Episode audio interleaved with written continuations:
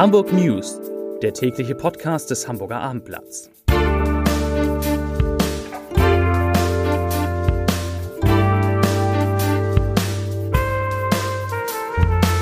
Herzlich willkommen. Mein Name ist Lars Heider und heute gibt es wirklich einen Grund zum Feiern in diesem Podcast. Und was für einen, es hat mit Corona zu tun. So viel will ich nur vorab verraten. Die Themen. Es gibt neue Infektionszahlen, es gibt eine Bilanz der Lockerung nach einem Monat, über die wir sprechen müssen. Wir sprechen über einen Impfstoff vom Universitätsklinikum Eppendorf, Corona-Wutbürger in Hamburg und am Ende gibt es einen schönen neuen Tipp für einen Podcast mit Uschi Neuss, der Chefin des Musical-Konzerns Stage Entertainment, die nicht nur über Corona, sondern auch über ein neues Musical-Theater in Hamburg sprechen wird. Zunächst aber, wie immer, drei Nachrichten in aller Kürze mit meiner lieben Kollegin Kaya Weber. Nachricht Nummer 1. Runners Point schließt Filialen. Das US-Unternehmen Footlocker kündigte am Montag das Aus für alle Standorte seiner Laufschuhkette Runners Point an. Allein in Hamburg sind mehrere Dutzend Mitarbeiter aus drei Filialen betroffen, in der Spitalerstraße, im Alstertal Einkaufszentrum und im Phoenix Center Harburg. Die Filialen sollen vorerst geöffnet bleiben, bis ein Interessensausgleich mit Sozialpartnern getroffen wird. Dies teilte ein Firmensprecher mit. Die zugehörigen Marken Footlocker und Sidestep bleiben mit fünf Standorten in Hamburg vertreten. Nachricht Nummer 2.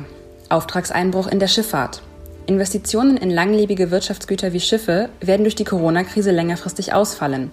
Diese Einschätzung äußerte der Hauptgeschäftsführer des Verbandes Schiffbau und Meerestechnik Reinhard Lüken in Hamburg. Allein im ersten Quartal 2020 sei der Wert neuer Aufträge im Vergleich zum Vorjahr von 22,4 auf 0,3 Milliarden Euro gesunken. Besonders betroffen ist der Bau von Kreuzfahrtschiffen. In diesem Segment werden die Bestellungen für einige Jahre vollständig ausbleiben, so Lügen. Die Meierwerft in Papenburg kündigte bereits Stellenabbau und Kurzarbeit an. Um den deutschen Schiffbau zu erhalten, fordert der Verband Schiffbau und Meerestechnik ein zeitlich begrenztes Flottenprogramm in öffentlicher Hand, etwa durch Aufträge für Küstenwache, Polizei oder Fähren. Nachricht Nummer 3.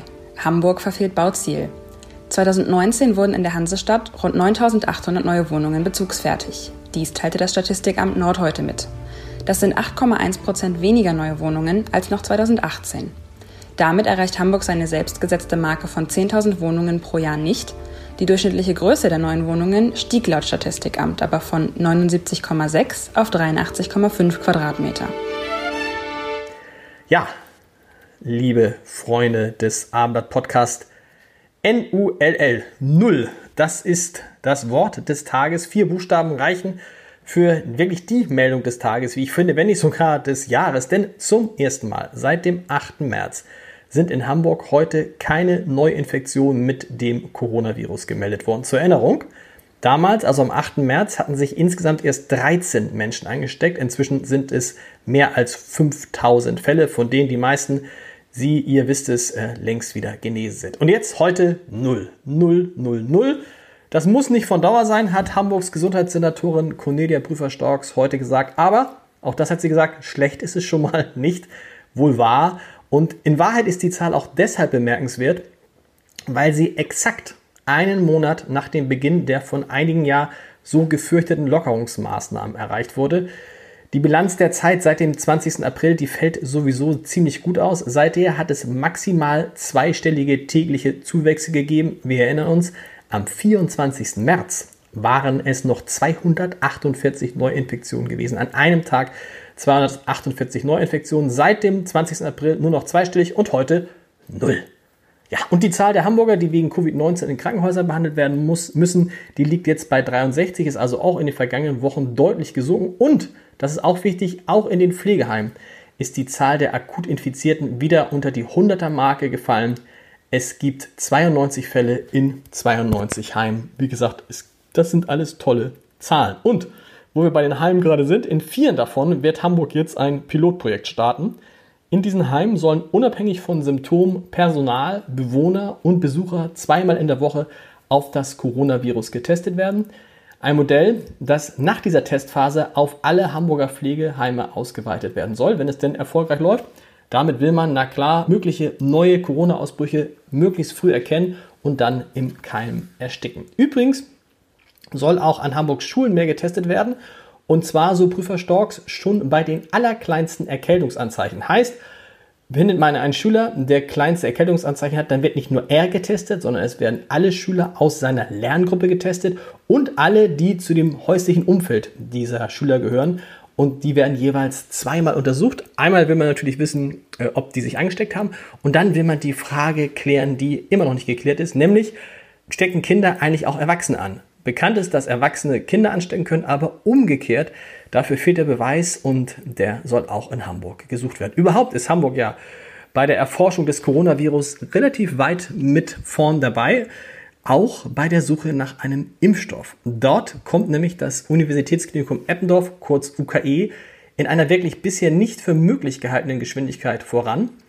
Marilyn Addo, die Virologin am UKE, quasi unser Christian Drosten, der Hamburger Christian Drosten, die Hamburger Christian Drosten, hat bereits einen Impfstoff entwickelt, der erfolgreich an Mäusen getestet wurde, der jetzt für äh, Menschen vorbereitet wird und ab September sollen in Hamburg die klinischen Studien mit diesem Impfstoff an Menschen beginnen. Und Achtung, dafür sucht das UKE jetzt Freiwillige, die sich schon jetzt unter der E-Mail-Adresse info-covid.uke impfstoff.de melden können. Also, wer an dieser Studie teilnehmen will, wer also an sich den Impfstoff auf Nebenwirkungen und Verträglichkeit testen lassen will, der kann daran teilnehmen und sich melden unter info-covid.uke.de. Das ist doch eine, eine, eine tolle Sache, an der man dann dabei sein kann. Übrigens, der Hamburger Frank-Ulrich Montgomery, der ja aktuell Weltärztepräsident ist, hat sich im Abendblatt für eine Impfpflicht gegen Covid-19 ausgesprochen, analog zu der Impfpflicht gegen Masern. Während die einen also im Kampf gegen Corona Fortschritte erzielen, haben die anderen tatsächlich zunehmend Probleme mit den Kollateralschäden der Pandemie. Dazu gehört auch Hamburgs Innensenator Andi Grote. Der warnt jetzt in einem großen Abendblatt-Interview vor einem, Zitat, Corona-Wutbürgertum in der Stadt. Es bestehe das Risiko, sagt er, dass unzufriedene und stark von der Krise betroffene Menschen sich weiter radikalisieren. Zuletzt hatte es ja in Hamburg Demonstrationen gegen angeblich überzogene Einschränkungen in der Innenstadt gegeben an denen neben den direkt Betroffenen auch Menschen, wie hat das Andi Grote gesagt, mit speziellen Wildbildern und diffusen Theorien teilgenommen hätten. Impfgegner und Verschwörungstheoretiker sowieso. Ja, also das, da muss man gucken, wie das weitergeht. Immerhin, auch Andi Grote hat gesagt, man darf es auch nicht überdramatisieren, denn zuletzt waren in Hamburg an diesen Demonstrationen 400 Menschen beteiligt. Zum Schluss dieses Podcasts, also fast zum Schluss, bevor es zum Leserbrief des Tages kommt, will ich noch hinweisen auf einen neuen Podcast in der Schönreihe Entscheider treffen Heider. Da äh, befrage ich ja immer Leute, erfolgreiche Menschen aus Hamburg und Umgebung, wie sie geworden sind, was sie geworden sind. Diesmal ist Uschi Neuss zu Gast. Sie ist die Chefin des Musical-Konzerns Stage Entertainment und damit die Chefin von 1700 Mitarbeitern, die im vergangenen Jahr einen Umsatz von 330 Millionen Euro gemacht. Nun sind die Mitarbeiter zum Großteil in Kurzarbeit. Der König der Löwen darf ausgerechnet kurz vor seinem 20. Geburtstag nicht mehr aufgeführt werden und Stage muss 300.000 Tickets umbuchen. Warum Uschi Neuss trotzdem optimistisch bleibt und sogar ein weiteres Musical-Theater in Hamburg öffnen möchte, das können Sie, das könnt ihr jetzt hören unter www.abendblatt.de slash Entscheider. Und jetzt, wie immer, der Leserbrief. Er kommt, ich muss ein bisschen hier runtergucken, der ist so lang, von Silvia Böker und es geht um die Demonstration gegen Corona. Frau Böker schreibt, wir leben noch in einer Demokratie, in der man frank und frei seine Meinung kundtun darf. Freuen wir uns darüber und hoffen auf weiteres Bestehen.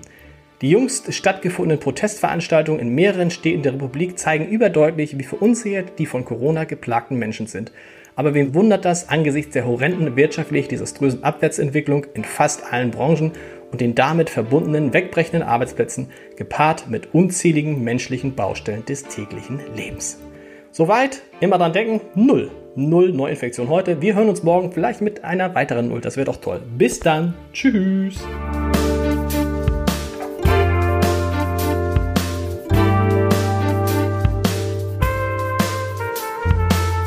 Weitere Podcasts vom Hamburger Abendblatt finden Sie auf abendblatt.de slash podcast.